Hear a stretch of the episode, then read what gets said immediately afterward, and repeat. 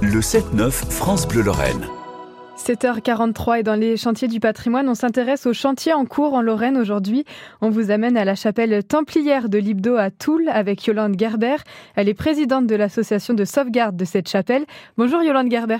Bonjour madame. Moi j'aimerais bien que vous nous expliquiez ce qu'est cette chapelle euh, qui a euh, presque 1000 ans, enfin qui a 900 ans plus exactement, c'est ça? Oui, c'est une chapelle de commanderie templière, donc c'était une exploitation agricole qui permettait aux Templiers euh, de générer un revenu qui leur permettait de financer leur euh, activité en Terre Sainte en particulier.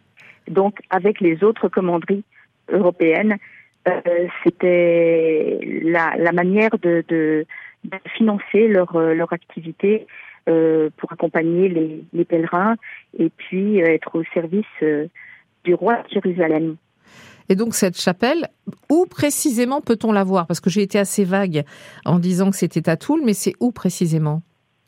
Alors comme c'était une exploitation agricole, c'est dans la campagne, c'est sur la route euh, qui mène de Toul à Dieu-Loire, donc à la sortie de la zone industrielle Kléber, euh, à un kilomètre à peu près sur la gauche avant de, de passer sur le territoire de Francheville.